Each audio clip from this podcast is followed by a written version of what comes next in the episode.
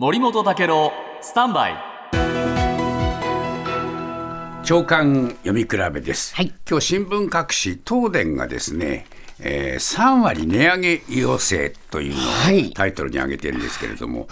これの3割値上げ、えーいきなりするのかいっていう話になりますよね。え。で一番正確に書いてるのは日本経済新聞で、はい。えー家庭のあ大半が、えー契約する、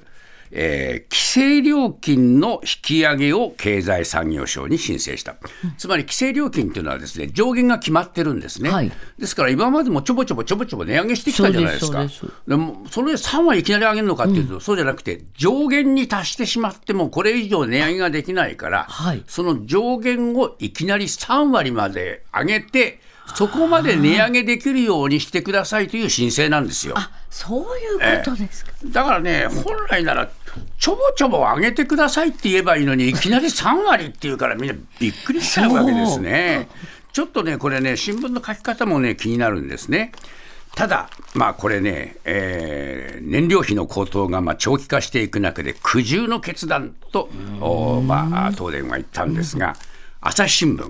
えーそうは言うけれどという記事を書いてまして、えー厳しい目が向けられているというんですね、事業者へのこの企業努力は一体何をしたかというと、電事業者への電力供給で大手電力会社が互いに顧客獲得を制限するカルテルを結んでいた疑いが発覚しました。えーこういうのはもう独占禁止法違反で、えー1000億円の超過課徴金課せられ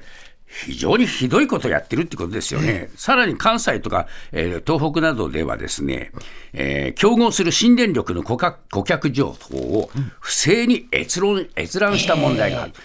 企業努力ってこんな企業努力、とんちんかんなことをやってますよっていう批判もあるんですよ。